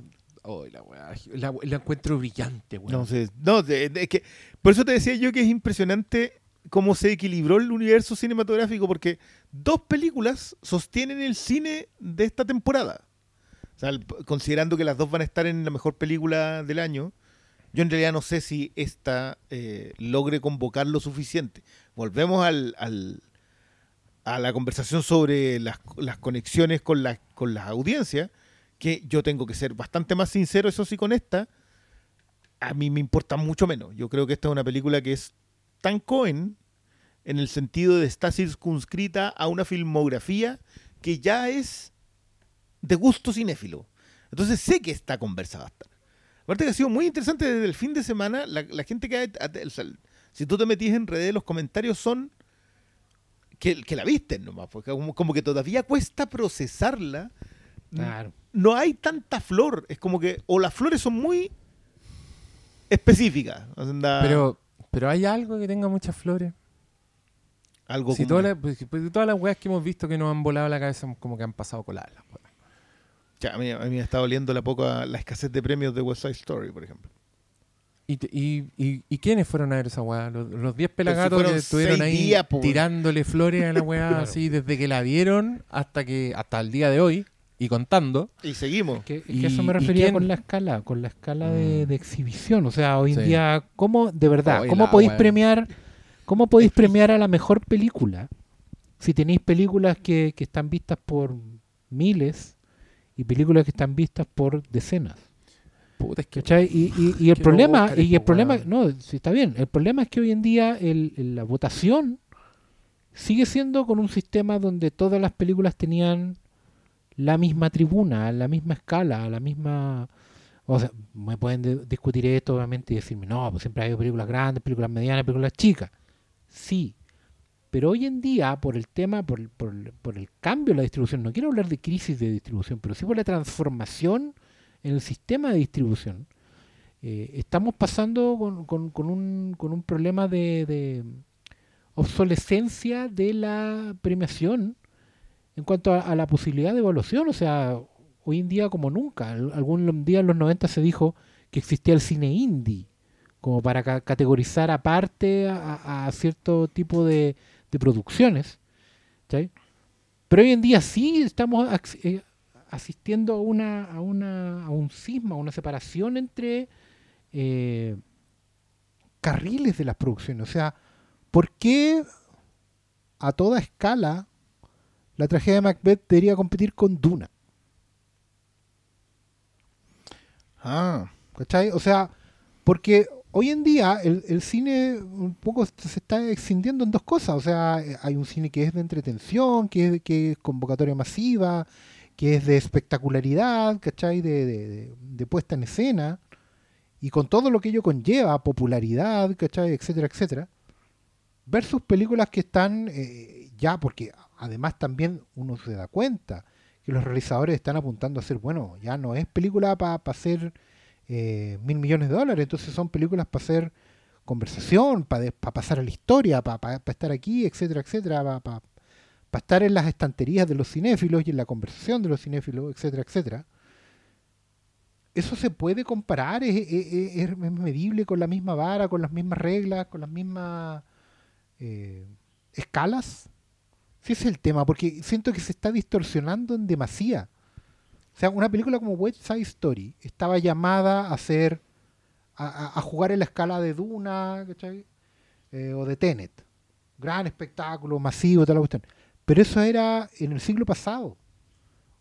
Hoy en día, a, la vista de los resultados, no solo con la audiencia, sino también de- del interés despertado y de la conversación que generan, West Side Story estaba para, para otro carril, donde merece un mejor trato. donde- porque tampoco quiero decir que ponerlas en otro carril implica achicar todo, ¿cachai? Hacer- a- volver a hacer las indie, sino que no. Me refiero a que ha- hay, hay debería funcionar con otras reglas. Un poco de Mm. repente lo de A24. Esta, esto es una película A24, pero debe ser como la producción más grande de A24, bueno, pues se mete Apple TV porque está Joel Cohen, etcétera.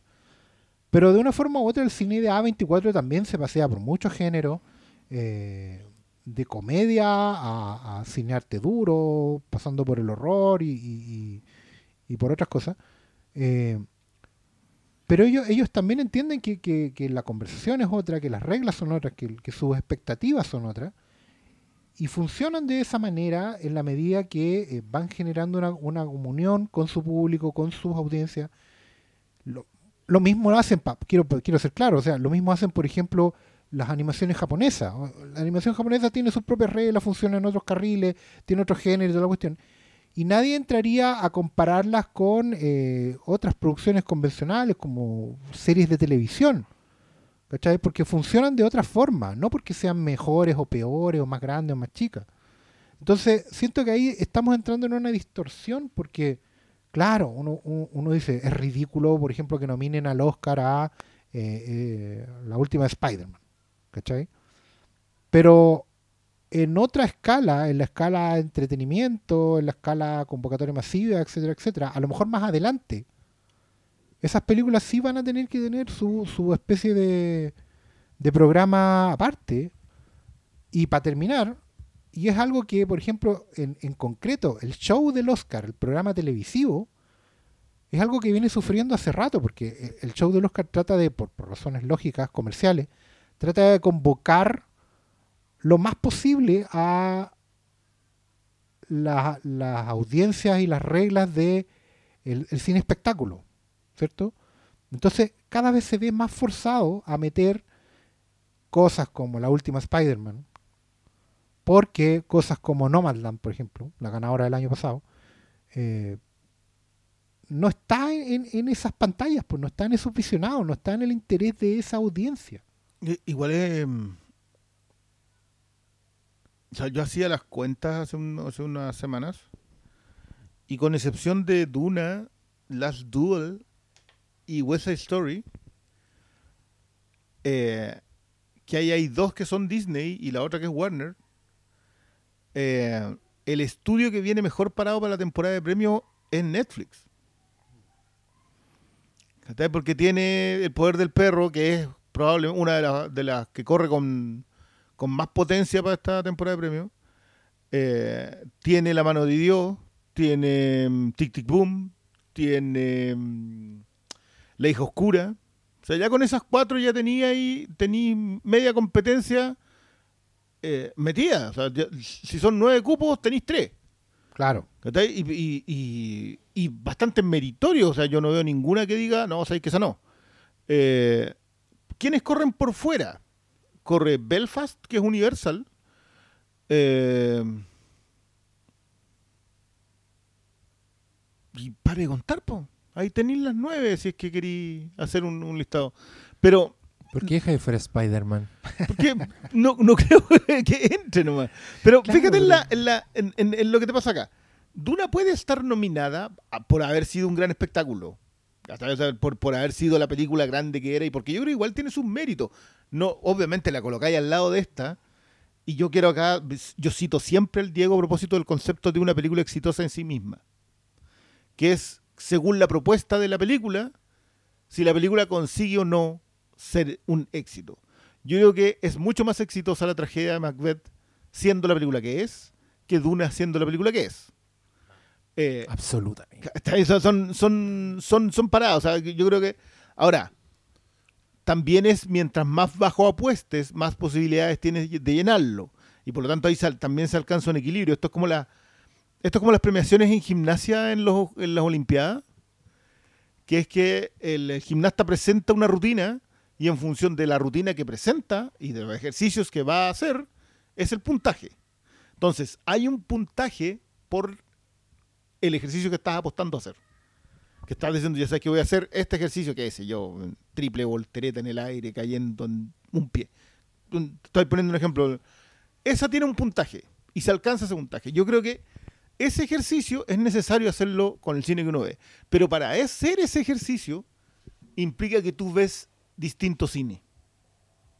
Entonces, creo sí eh, que a pesar de que lo- los augurios de Spielberg se cumplieron a propósito de que las salas de cine fueron saturadas y las películas salieron del cine, eh, no vamos a perder esto. No vamos a perder ver obras magníficas durante el año. No las vamos a ver en pantalla gigante como nos gustaría. No vamos a tener la experiencia cinematográfica de la conversación a post eh, sala. Pero la- las películas van a estar, se van a mantener, va a seguir quedando el cine, siempre y cuando eh, siga habiendo streamers necesitados de prestigio.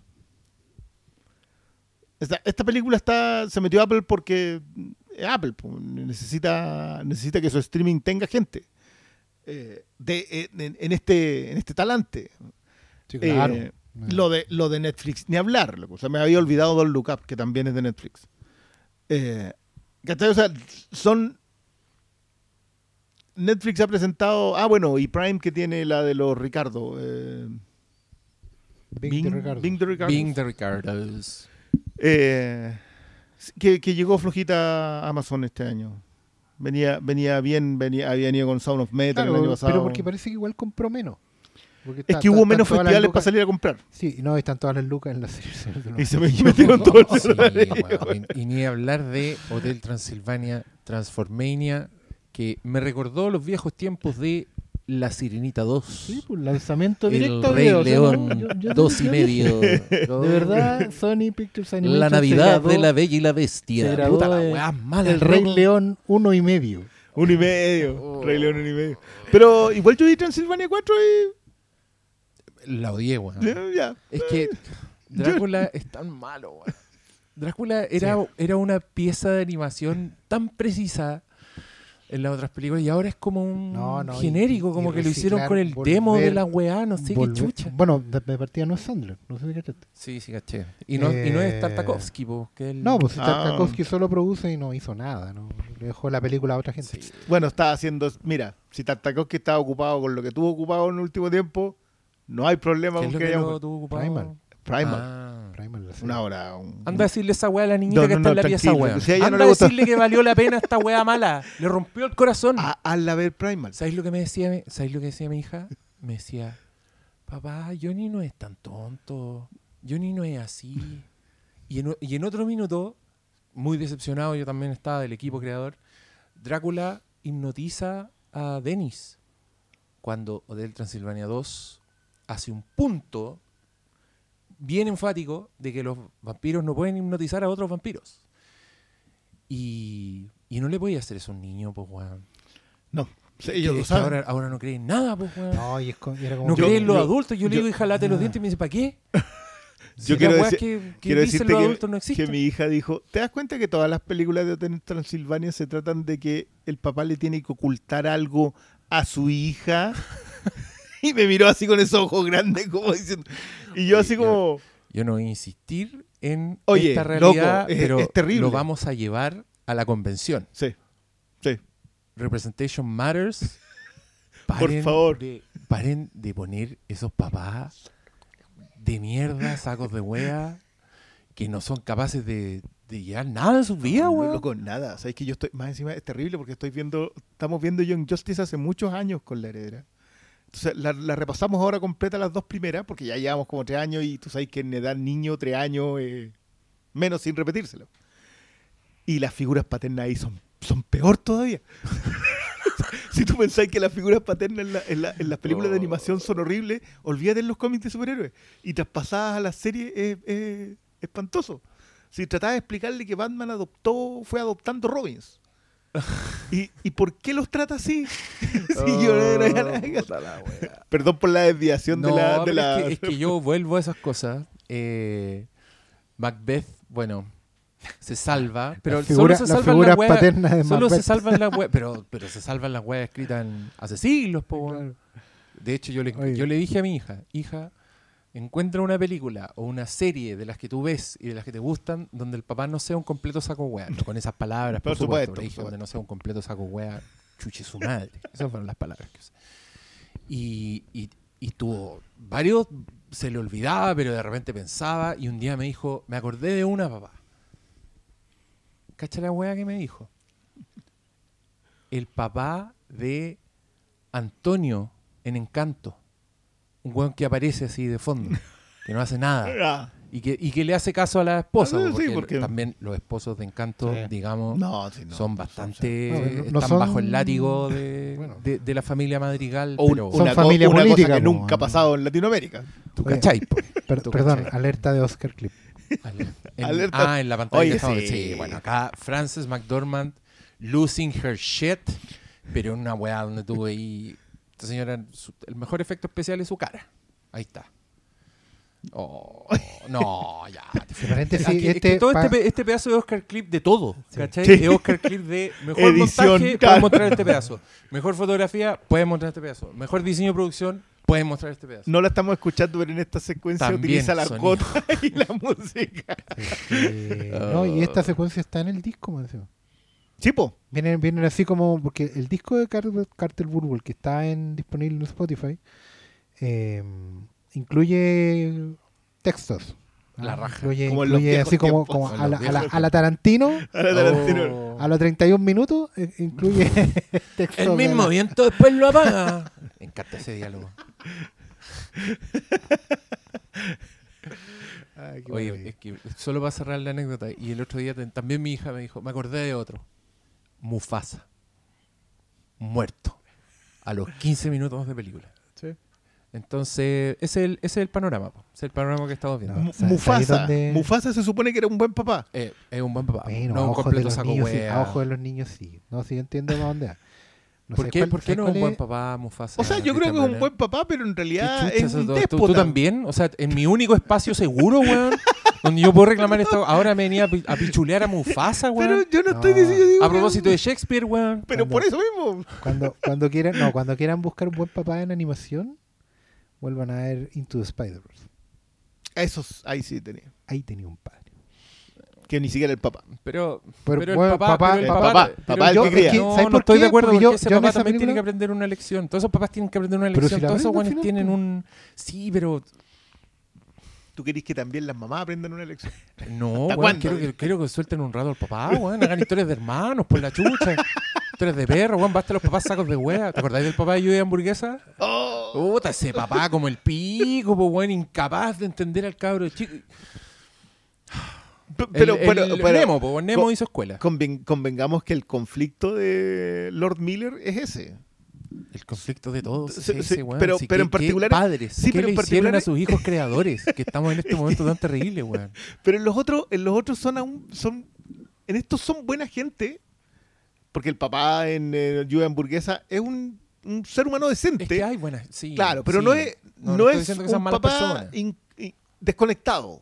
No, pero igual creo que las otras no son tan... O sea, yo veo a Papá Increíble y veo a los papás Lordy Miller y creo que los papás Lordy Miller corren por otro carril. O sea, están desconectados pero no son egoístas. Papá Increíble es, o sea, sale él a carretear y ser... Sí, pero es, por- es por su propia vanidad. Pues, y, la dos, y la 2 también es- hace harto énfasis en eso. Pero siempre es un weón que, que- es, que es, es el weón que tiene que aprender Sí, en la película. Sí, no, si, si te compro, Y te compro ese punto pasado. Es que eso termina generando un cuestionamiento eterno a la figura paterna en los niños.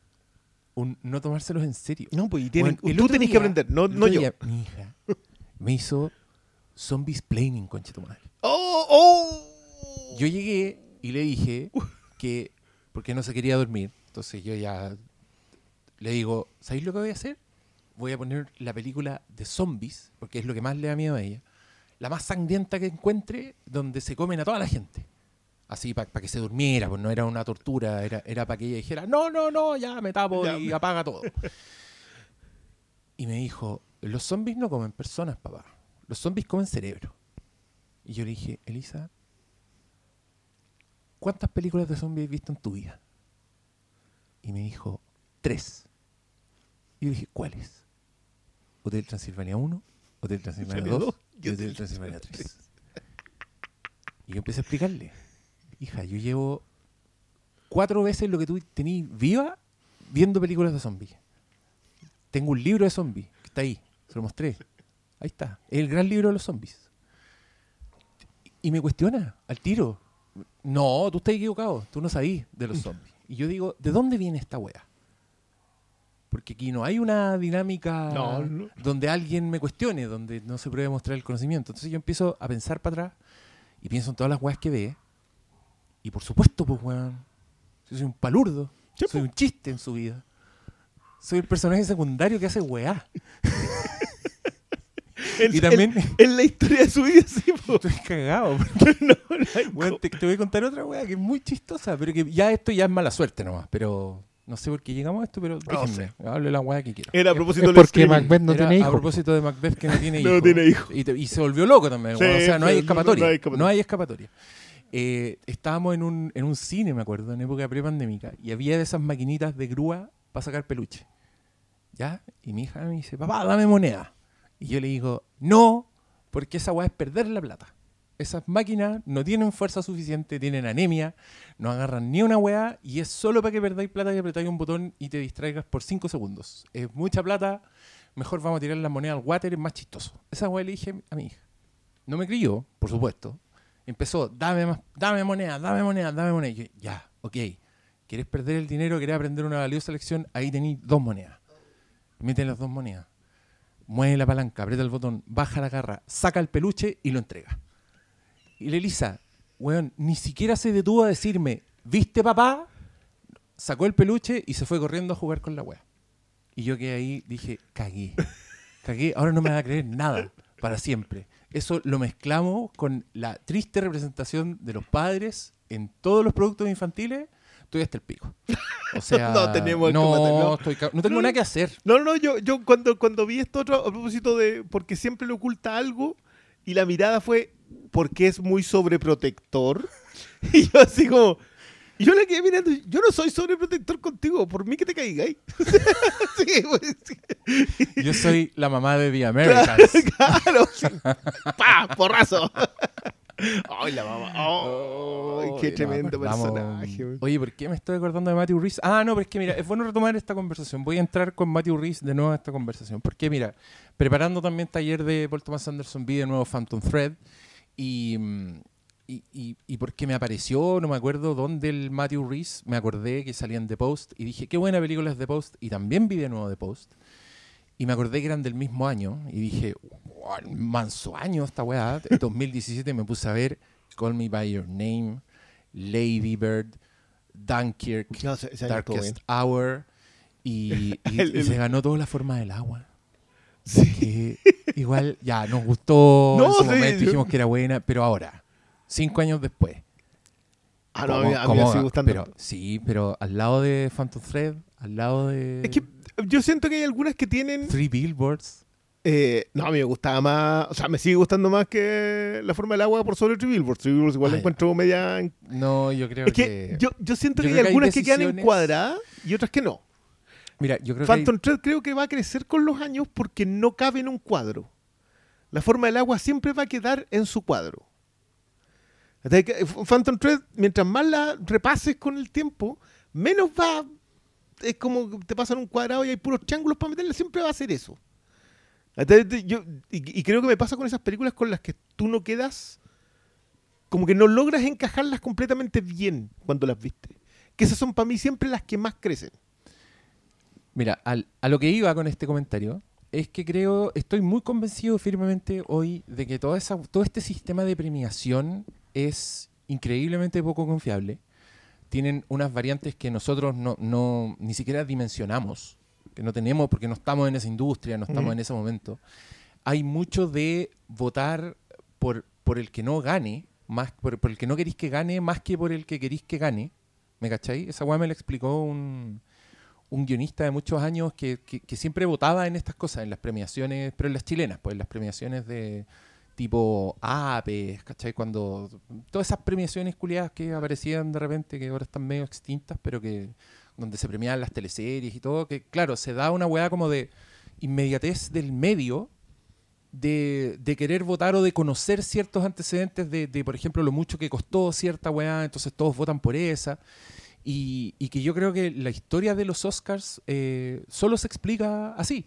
Y a veces se alinean los planetas y pasan weas como que gane Parasite, que estamos todos de acuerdo en que la Sí. wea es, es buenísima, pero también hay casos en que gana el montaje de Rapsodia Bohemia. Y tú que hay como... ¿Por qué premiaron me esa estás cosa? hueveando. U, u- u otros momentos en que, por ejemplo, eh, tienen el suficiente gusto para nominar a Mank, pero después, puta, te das cuenta que muy poca gente entendió Mank, incluyendo votantes de la academia, que, que tú decís, ya, pues entonces, ¿qué es esto? Y ahora, por ejemplo, a mí no me extrañaría, sé que es improbable, pero no me extrañaría que el No Way Home, weón, sí calce una nominación solo porque ha pasado que han nominado weas que son que son populares, que tú, que tú sentís que, que- que O sea, están tratando la, de meter eso. la extensión a 9 fue para que, que- quepan populares. Si la extensión a 9 fue post Dark Knight porque no, no cupo, ¿cachai? O sea, no esa fue la- porque no podéis meter la, la- no podía, no tanta entraba. pulenta, ¿cachai? Claro, sí. ¿cachai? y, y siendo que yo creo que Dark Knight de ese año va a seguir siendo una película muy destacada, pero claro, probablemente miráis el resto del listado y decir, Y sí, sí, po. One ¿Cachai? of these things is No, no, not like the other. pero, pero a mí, por ejemplo, me pasa con Green Book, Oh. que yo creo que es, es cuando tú dices, pero ¿por qué elegiste Sí, esta wea? Sí. Porque ahí Sí. te creo, porque yo con, con la forma del agua, yo puedo decir, ok, entiendo lo que pasaba en ese momento y que decís, ya sabéis que premiemos a un cuarto mexicano en cinco años. No sé, al- algo te pasó. Sí, Te, te- te- te- absolutamente. te- te pasó que te nubilaste con el homenaje, que sentiste todo lo que queráis. Sí, sí. pa, esas movidas que se pega de repente. Bueno, aquí, aquí estamos en el, presenciando el duelo final en que Macbeth, muy confiado por la profecía de que no lo va a matar ni una mujer, ni un hombre nacido de una mujer. Sí, eso- esos pequeños Se detalles de la... el- Puta, es que el potencial ahí Shakespeare. Ahí, Sí, y, sí, y- y lo hace también tiene. con. O sea, lo hacía. Por algo Shakespeare bebía harto de la tragedia griega también, pues le Sí, gustaba la idea del designio divino. Y, y lo inevitable, por Claro. lo que lo hace trágico, el decirte, bueno, te vas a. Vas a matar Eh, a tu padre y te vas a acostar con tu madre. Y tú, exacto. no, nunca. Y haces Y- todo por huir de eso y. Y termina ahí. ahí. Claro. Eh, Una weá que nace de nuestra condición humana, porque nosotros estamos condenados a morirnos y lo sabemos. Y ahí empiezan a aparecer estas expresiones maravillosas de la cultura como la tragedia y no solo la tragedia, sino que la inmortalidad de la tragedia. Mm. La tragedia no se va a terminar nunca. El atractivo que nosotros vamos a sentir a esa weá, que puta, lo extendí hasta si quería hasta las historias de viajes temporales, pues, weón, como que, que funcionan igual, como el, el tratar de detener lo inevitable, yo creo que es porque lo tenemos adentro. Y Shakespeare era un weón que sabía mucho de la condición humana. Entonces, eso mezclado con un weón del porte de Hermaneque Cohen, estamos hasta el pico. po. no, no hay Estamos nada que hacer. pico, O sea, claro, Ahora, ojo que igual dimos, esta la vimos venir, hay que decirlo. Ah, Esta fue una de esas películas que anunciaron, tú sabías que era Cohen, ay, ya, esta, esta se va a tirar. Ahora, obviamente no, no esperaba uno ver una cuestión en que el grano del blanco y negro sirviera para que notarais la tela de fondo que se difuminaba para pasar la escena.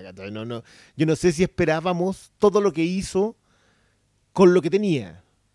No es, no es a mi parecer West Side Story, West Side Story, yo de verdad que no la esperaba. Yo no esperaba que estuviera tan a la altura, tan a esa altura.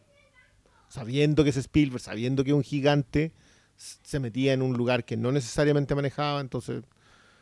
Pero, pero yo te insisto, yo creo que son esas dos cuestiones... Podía agregar harta, harta más. sí. Por eso me, no me preocupa mucho que como temporada de premios termine siendo premiada una que no me guste. Porque igual siento que eh, la temporada de premios debiera servir para dar exposición a buenas películas en un año. No necesariamente premiar la mejor película, pero sí darle exposición a películas que. Creo que la, la pandemia le pegó muy fuerte a eso, porque no logró exponer buenas películas o películas que terminaran haciendo que la gente las viera. Darle el Oscar a Nomadland, por muy justo que fuera o injusto que fuera, eso ven a lo mismo. El punto es que Nomadland quedó cerrada a eso. O sea, va a ser una, una nota en premiadas al Oscar a Mejor Película y nada más. Nadie... como, se- como harta premiada mejor película. Claro, ¿Pa' qué pero- Estamos con wea. Pero ya, pero Crash por último la, la vapuleamos y Paul Haggis tiene cuánto cine después. Bueno, ¿y la, y la de Nomadland? No, pues pero- claro, pero es que por- a eso yo te digo, terminan siendo notas. Pero hay otras que no son, no sé, pues. qué joya. The Artist. Esa, por ejemplo. Ese loco, el loco murió, hermano. Chicago. Chicago. Ese, eh, ¿Cachai? Esas son las que terminan siendo solamente la nota. Mm. Oh, ¡No! la weá, Acabamos de ver la escena, cielo, la escena de del final de Macbeth. Dios mío. Yo no sé qué más decir. Estamos como en la quemado, ¿no? Tú Sí, tienes que. sí, yo tengo que. Ya, Pastor, palabra al cierre. Cristian Briones, palabra al cierre. Eh, em, mi recomendación es que no se obliguen a ver esta película. Sí. Porque no es una película. No, no. no, porque me refiero a que no es una película que va a estar de moda. No es una película que estén obligados a ver ahora en estas dos semanas para estar en la conversación. Porque lo cierto es que esta es una de esas películas que va a estar en conversación por décadas. Eh, así que si no tienen ganas, no les tinca, no importa. Esto estaba, esta película va a tener una edición de 50 aniversario en 25K y lo que sea, ¿cachai? Eh, esta película va a seguir saliendo, va a seguir estando y algún día van a, van a tener ganas y la van a ver y van a encontrar las cosas. No, no quiero que se obliguen a ver algo, ya sea forzados a encontrarla buena cuando no la están viendo con, con atención, con visionado responsable, como se dice en este programa. Así es. Eh, porque hay, de, hay demasiadas cosas para, para disfrutar, para valorar, para, para recuperar. Ahí en el, el- el- el plano final es una weá que debería estar en una polera, debería estar en un GIF, debería estar en. Como esas poleras de Belatar. Sí, una weá, pero bueno, también es Belatar esta weá. No, acá, Mira, no, acá hay harto. Pero bueno, oye, acuerda pero- que Scorsese decía que Belatar era el cineasta más influyente de las últimas dos décadas. Sí, claro. Que no, que nadie, nadie. Que nadie lo haya visto, pero claro. Claro, pero que era. Sí. Pero no se obliguen a verla. Yo creo que esa es la mejor recomendación porque cuando la vean tiene que ser una experiencia completa. De verdad, esto es como ir al teatro, en el teatro. Uno no puede estar en el teatro, por ejemplo, viendo una obra con el celular ahí prendido o, o con, o con el escenario en la guata, ¿cachai? O poniéndole pausa para ir a buscar algo. Esto es lo mismo, esto es una experiencia de una sola vez y, y se ve de una, de una sentada. Entonces, cuando tengan tiempo, ganas y, sientan que el espíritu está listo, acérquense, porque esta va a seguir estando aquí, así como estaba Macbeth durante 500 años, esta película va a seguir estando, ténganlo por seguro. Como está la de Lawrence Oliver, como está... todo. No, no hay de Oliver, me equivoqué, olviden eso. Edita eso, por favor, corte.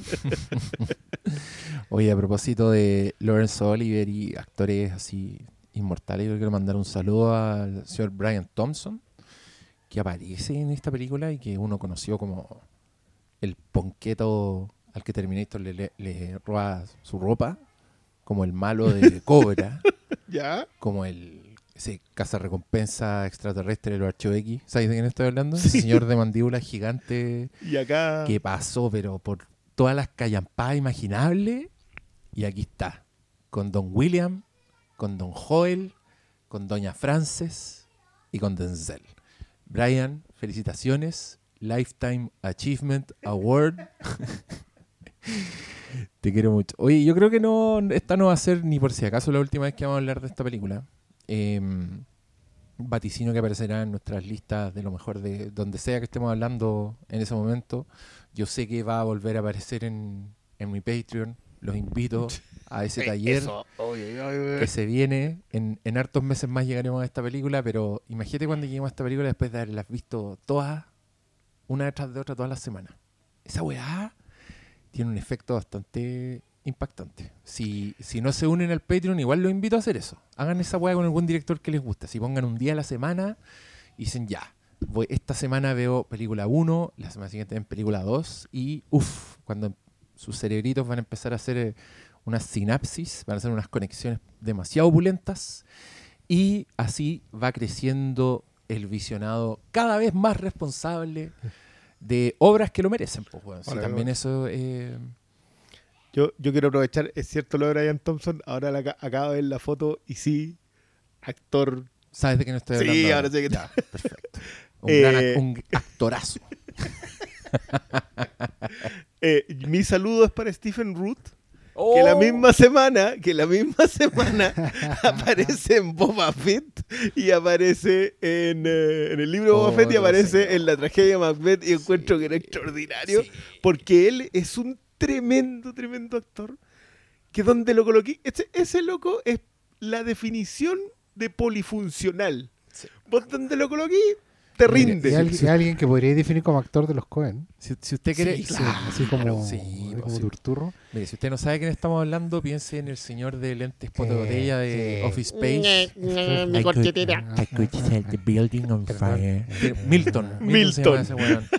Y en, No, y en Barry. y en Barry, en Barry está gigante. Está increíble en esa Eh, bueno, en. True, en True Blood hizo un gran papel, mm, pequeño pero muy potente. Era, Ah, que era como el- un vampiro. era un vampiro homosexual. po, vampiro era- muy, y muy y normal. era como normal. un señor así en su casa. Que, el- que era muy buen personaje. A, mí, a mí me llamó mucho la atención lo potente que era. Qué, Pero buena era- las- actriza. la- qué buenas las primeras temporadas de True Blood. Qué buena la. Aunque la 2 la un remake de la 1, igual a mí me gustó harto. Sí. Ah, está ahí. Pero Pero, se dan a la mierda. se va. ¿Tú la viste entera? Yo vi hasta la cuarta. Yo dije, Yo- no, a mí, ya. Y yo creo que me fue la tercera. Es que llegó un minuto en que ya, pues, weón. Bueno, Alan ¿Cuándo, ¿cuándo hizo- salieron las hadas? En la tercera. En la tercera. Ahí, ahí me bajé yo. Ahí me bajé yo. también- también. sí, yo también me bajé con la. No, pues, sí, la- era otro intento de hacer remake de la primera, pues si todas eran como con amenaza nueva de, de, de un jefe nuevo, o sea, y se Sí, iba sí. a ir subiendo de nivel. Sí, pero- Da, La primera eran los vampiros, después, después era la, eh, un tan- dios, después era tan la... el mundo vampiro, ¿por qué no se quedaron ahí? Y era tan buena la idea de hacerlo entre medio de los pantanos, en el Bayou, ¿cachai? Sí, Donde ya po. tienen cuento. todo. HBO, pues, si Sí, HBO po. va con va con locación, va con ciudad. Las hacen cagar, así las explotan demasiado. Es, es muy parte de ese, de ese elemento. Ya. eh, tenemos que despedir a los coanfitriones. Les damos las gracias por habernos escuchado. Les dejamos muchas invitaciones y se vienen cositas. Se vienen cositas. se vienen. Es que iba a adelantar algunos de los, de los capítulos que tenemos ahí en el WhatsApp que vamos a grabar, pero no, mejor que se No, sorprendan. no, no. Así no nos casamos con nadie y después nos, andamos estresados con puras jugadas. Así es. Buenas noches, muchas gracias. Adiós.